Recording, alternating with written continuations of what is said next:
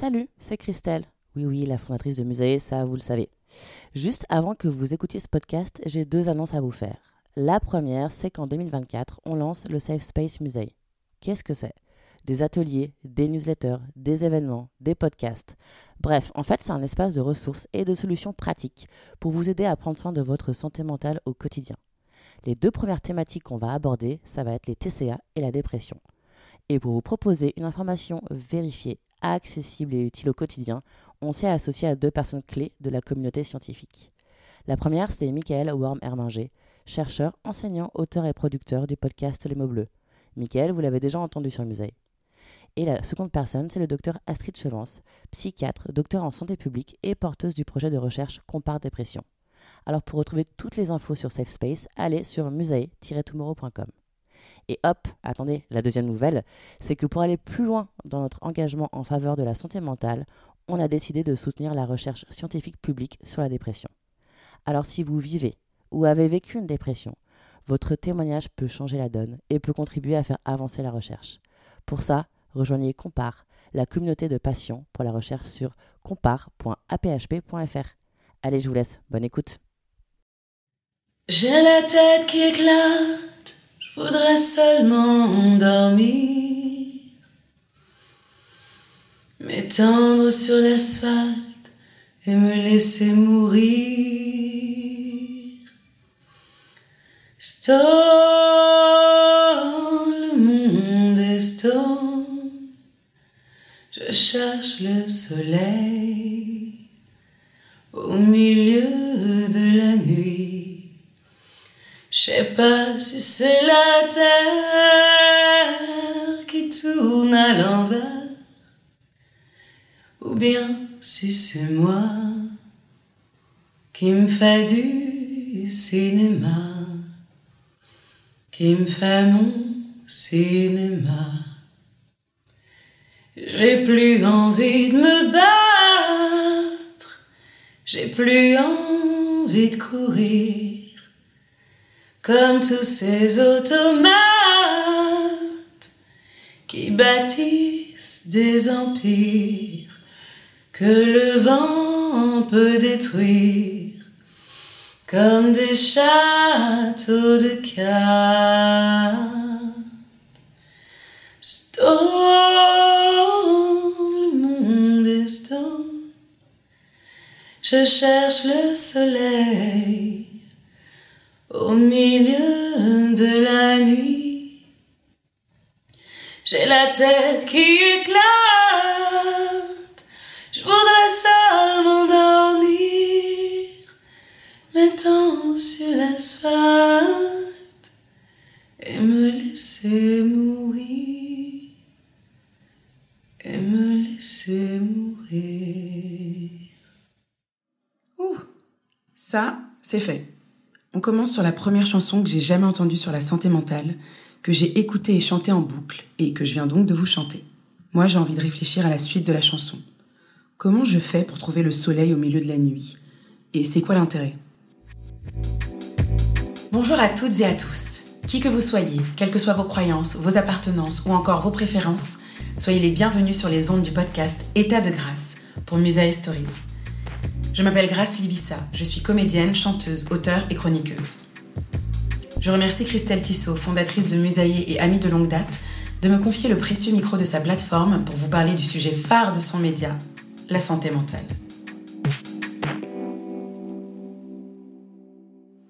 J'ai mis du temps à écrire ce podcast, pour plusieurs raisons. D'abord parce que je suis une grande amoureuse des mots et qu'il est très important pour moi de les utiliser correctement et à bon escient. Ensuite, parce que le sujet est, selon moi, plus que capital, plus que primordial, il est nécessaire. Et puis, bien sûr, j'ai un énorme syndrome de l'imposteur. Je ne suis ni psy, ni journaliste. Et aujourd'hui, c'est du haut de mes nombreux épisodes dépressifs que je vous parle. Assise sur mes multiples crises d'angoisse génératrices de terribles plaques d'eczéma et étourdie par mon hypersensibilité. Alors oui, je sais que le mot irrite, mais je suis hypersensible. Je fais des crises d'angoisse devant les infos ou à la fin d'un épisode de série qui montre la société sous son vrai jour. J'ai pleuré dans tous les cabinets de toilette des entreprises dans lesquelles j'ai travaillé. J'ai même déjà fondu en sanglots en pleine réunion. J'ai jeté et cassé des trucs. oui, du lourd, du très très lourd. Mon ambition est de vous parler de ce sujet avec légèreté, délicatesse et peut-être même poésie. Et ce que je peux vous assurer aussi, ce que je vous promets même, vous qui prenez le temps de m'écouter, et je vous en remercie, c'est de vous parler avec honnêteté, quitte à saupoudrer mon ton sérieux d'autodérision. Je vous ai déjà confié pas mal de mes secrets et on vient à peine de commencer. Je vous laisse donc imaginer ce que peut cacher la boîte de Pandore. Je suis bien sûr très réaliste. La santé mentale est difficile à définir. D'abord, elle est invisible, contrairement à la santé physique. Se muscler pour courir un marathon, c'est concret. Je vois mal comment on pourrait créer les Jeux olympiques de la santé mentale et se sentir crédible. Ensuite, c'est une notion qui fait encore peur à beaucoup de monde, ou qu'on préfère ridiculiser. Une fois, alors que j'évoquais l'importance de parler à un psy, on m'a dit euh, Si tu remues la merde, tu trouveras toujours des problèmes. Il y a quelque chose de capricieux, de faible, et qu'on s'offre comme un sac de créateurs. Mais en réalité, la santé mentale, elle est partout, dans nos têtes, dans nos relations, dans notre vie professionnelle. Elle impacte toute la vie en société. Elle impacte et est impactée aussi par ce qu'on mange, par comment on mange. Quand j'engloutis, moi, grâce, un paquet de gâteaux sans respirer, parce que ça m'évite de penser à un sujet qui m'angoisse, eh bien ma santé mentale est clairement en jeu. Typiquement, aujourd'hui, on comprend tout à fait une personne qui fait du sport plusieurs fois par semaine, mais on comprend moins une personne qui médite tous les jours. Pourtant, les deux sont aussi précieux pour s'assurer une vie saine. Pour moi, prendre soin de ma santé mentale, c'est important, car c'est une question d'hygiène de vie, de ma vie à moi, mais aussi celle de mon entourage. Par exemple, comme je sais désormais que je ne suis pas socialement opérationnelle de novembre à mi-février inclus, je prends mes dispositions. Durant mon temps personnel, je ne vois que des personnes qui m'aiment et m'acceptent comme je suis, et je remplis mon temps professionnel de projets qui nourrissent mon esprit. Alors attention, j'ai tout de même sans cesse envie de pleurer, ça m'angoisse de sortir de mon lit et absolument tout me gonfle.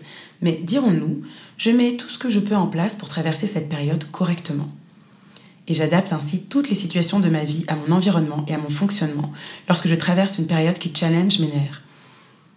Et en fait, on ne s'en rend pas compte, mais notre santé mentale est constamment sollicitée, tout comme notre santé physique à laquelle elle est d'ailleurs intimement liée, et on y reviendra. Notre santé mentale est la première impactée par absolument chaque instant de notre existence.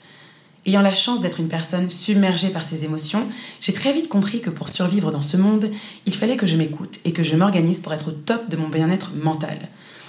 Alors, quand on parle de prendre soin de sa santé mentale, on pense tout de suite à avoir un psy, à méditer, à manger correctement, etc. Alors aujourd'hui, oui, ça fait partie de ma vie, mais c'est arrivé assez tard. Bien plus tard, en tout cas, que l'anxiété.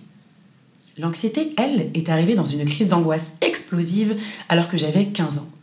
Je n'ai pas compris ce qui se passait mais j'avais cette horrible certitude que j'allais mourir, là, maintenant, tout de suite. Et plus de 15 ans plus tard, je suis toujours là, l'anxiété aussi, de temps à autre, mais depuis, on a appris à cohabiter. Comme je n'ai pas été éduquée sur l'importance de ces sujets, eh bien au départ, j'ai bidouillé. Aujourd'hui, je le dis et je le répète, je prends mes dispositions. En fait, c'est une organisation. Par exemple, la semaine avant mes règles et celle durant mes règles, en plus d'avoir des poignards qui jouent à Kill Bill dans mon utérus, j'ai la nausée, j'ai la migraine, j'ai du mal à dormir, mais j'ai besoin de 10 heures de sommeil par nuit. Clairement, je ne suis pas la personne la plus disponible et disposée à partager de jolis moments au coin du feu ou avec qui faire des balades. Et je l'accepte. J'accepte que je vais mal. Mais moi, ça me fait du bien de me noyer un temps dans mes pensées négatives, ce que je fais. Je m'adapte à la situation en fait. Alors, comme je vous le disais, je limite les interactions sociales, je me dorlote, je refuse des dîners, je ne réponds pas à tous les messages. C'est la même chose quand j'ai faim, d'ailleurs, à moindre échelle bien sûr, selon ma faim. C'est pareil quand je n'ai pas pris le temps de faire du sport, quand je pars quelques jours en famille ou entre amis, quand je vais dîner chez des inconnus, quand je regarde ou que j'écoute les informations, quand je vais travailler, quand je vais à une soirée, quand je vais à un événement où j'ai la flemme d'aller, quand j'ai un rendez-vous médical et même quand je fais les courses. La liste est infinie. Dès lors que nous sommes plongés dans une situation qui peut nous impacter, il est important de s'écouter. Et s'écouter, ça ne signifie pas se noyer dans un océan d'égoïsme naïf, bien au contraire d'ailleurs. Parce que s'écouter et comprendre ce qui nous anime, ça nous permet ensuite de mieux écouter les autres avec le plus d'authenticité et d'empathie possible. La santé mentale est un dialogue permanent entre notre fort intérieur et le monde qui nous entoure. Et mieux on se comprend, et meilleure sera la communication avec l'extérieur. Et parce que je prends soin de ma santé mentale, je me suis créé un espace dans lequel je me sens en sécurité. Je comprends de mieux en mieux les situations qui me créent de l'anxiété, de la colère ou qui me mettent mal à l'aise. Et si je n'arrive pas à les éviter, j'essaie d'agir en conséquence. Et surtout, surtout, surtout, je ne me juge pas. J'accepte ma vulnérabilité et je l'embrasse. Et je crois que notre société se porterait vraiment mieux si on normalisait ça, le fait de prendre soin de soi, de sa santé mentale et de ses états émotionnels. Aujourd'hui, l'état des lieux est plutôt alarmant.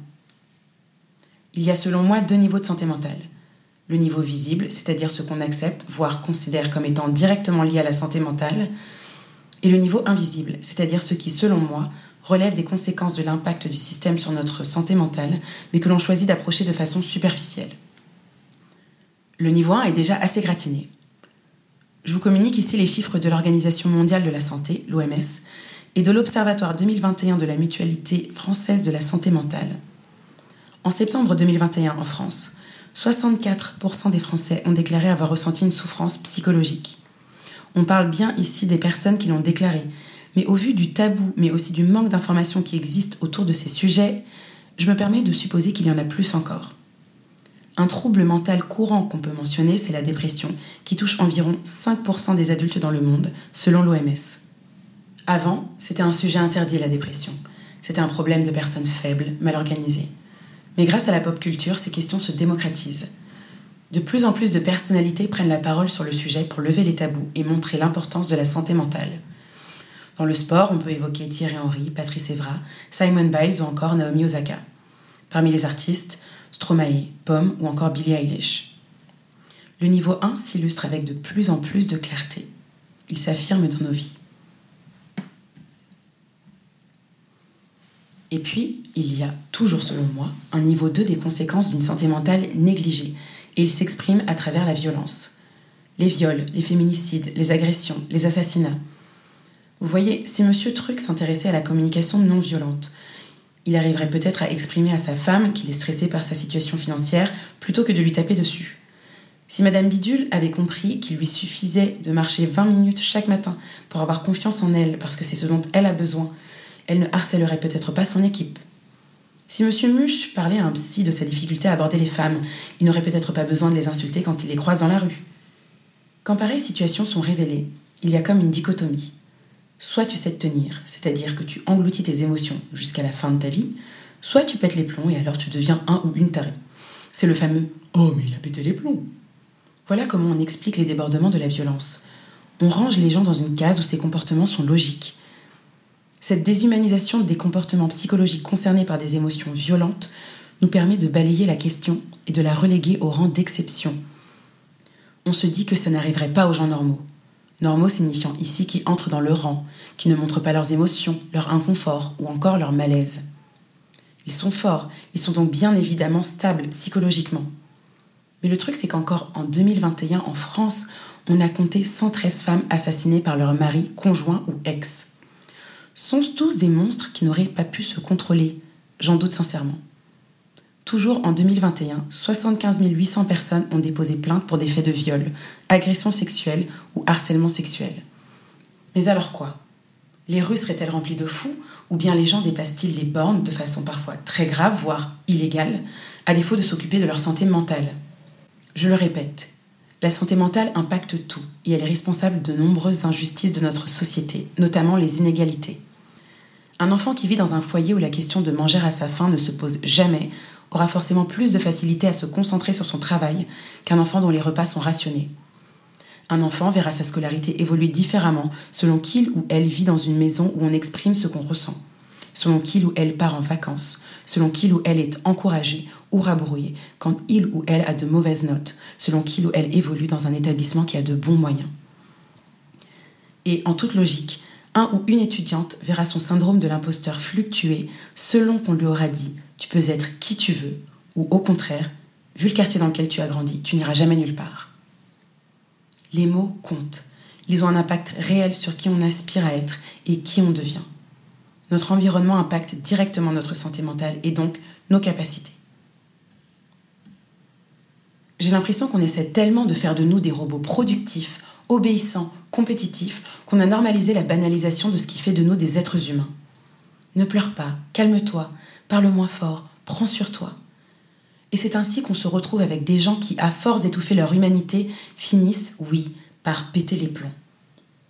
Toutes les phrases qu'on peut entendre sur le sujet comme mais ça va pas bien dans ta tête. Ou elle est complètement tarée celle-là. Ou non mais c'est pas possible d'être aussi émotive. Toutes ces phrases semblent toujours avoir été là, comme le communiqué de presse du déni autour de la santé mentale. Ces phrases qu'on a tellement normalisées et qu'on balance sans se soucier de combien elles peuvent être incisives, méprisantes, douloureuses et psychophobes. Certains et certaines se marrent quand on parle de développement personnel. Alors j'en conviens, c'est un joyeux bordel et tout n'est pas bon à prendre. Mais on passe notre enfance et notre adolescence à développer les personnes qu'on est. Pourquoi est-ce que ça devrait s'arrêter là? À mon sens, bien au contraire. Là où on essaie de mettre de l'égoïsme, il y a de l'altruisme. Parce qu'en prenant soin de moi, je prends soin des autres. Parce que je sais comment je me sens. Je peux être une fille, une sœur, une épouse, une amie, une collègue, une citoyenne qui sait faire preuve d'écoute et d'empathie. Christelle Tissot l'écrit si bien dans sa tribune intitulée Pourquoi la santé mentale est-elle encore si taboue en France? et publiée sur le site internet du média ouzbek Erika, que je vais vous la citer. Et si finalement la santé mentale n'avait rien à voir avec l'individualisme néolibéral du développement personnel? Et si finalement c'était un enjeu citoyen et durable? Voilà notre problématique, voilà ce dont je suis convaincue. Prendre soin de sa santé mentale devrait être un devoir, mais surtout un droit. Tout le monde a le droit d'avoir l'opportunité de se sentir apaisé. Ne pas s'occuper de sa santé mentale, c'est laisser les commandes de ses émotions à la vie. Plutôt hasardeux, vous trouvez pas? Surtout par les temps qui courent. S'il y a bien une certitude qu'on a depuis quelques années, c'est que la vie n'est qu'impermanence. Tout change et vite, voire très vite. Alors on se raccroche à quoi? On survit au lieu de vivre? C'est quand même dommage vu le temps que ça peut durer. Alors attention, je ne dis pas que c'est simple, mais c'est ce que je vous propose. Qu'on y réfléchisse ensemble au cours des prochains épisodes d'État de grâce. Ici, on peut chercher cet ajustement, cette acceptation dans nos vies. Accepter d'être fatigué, d'avoir la flemme, d'être très triste ou très heureux, d'avoir peur, de ne pas toujours savoir comment faire, mais d'accepter qu'on a besoin d'aide. Faire en sorte d'aller bien ou d'aller mieux, et surtout, organiser sa vie pour son bien-être et celui des autres. Parce qu'elle est bien, ça commence par moi et ça impacte tout le monde. Ce que je vous propose, c'est d'y réfléchir ensemble pour chercher cet ajustement, cette acceptation dans nos vies. Dans les prochains épisodes d'État de grâce, on va décrypter l'impact de la santé mentale à travers nos relations amicales, familiales, professionnelles, amoureuses, dans le sport, etc. Bref, on va tenter de dédramatiser la santé mentale à travers tous les pans de notre vie quotidienne et on va le faire sans pression. Ici, on est entre nous et on fait bien ce qu'on peut. Nous sommes arrivés à la fin de ce premier épisode. Merci pour votre écoute, merci pour votre temps. En attendant le prochain épisode, je vous souhaite de bien prendre soin de vous. Vous l'avez compris, c'est en pensant d'abord à soi-même qu'on réussit ensuite à bien prendre soin des autres. Si cet épisode vous a plu, n'hésitez pas à noter ce podcast de 5 étoiles, c'est important pour nous. Partagez-le et puis n'hésitez pas aussi à nous écrire sur les comptes Instagram musaetomorrow, M-U-S-A-E-T-O-M-O-2-R-O-W ou grâcelibissa underscore, le tiré du bas. On attend vos retours avec impatience. Encore merci et à très bientôt dans État de grâce pour Musée Stories. Si vous ressentez un mal-être psychologique, je vous recommande d'en parler avec un professionnel de la santé mentale. À très vite!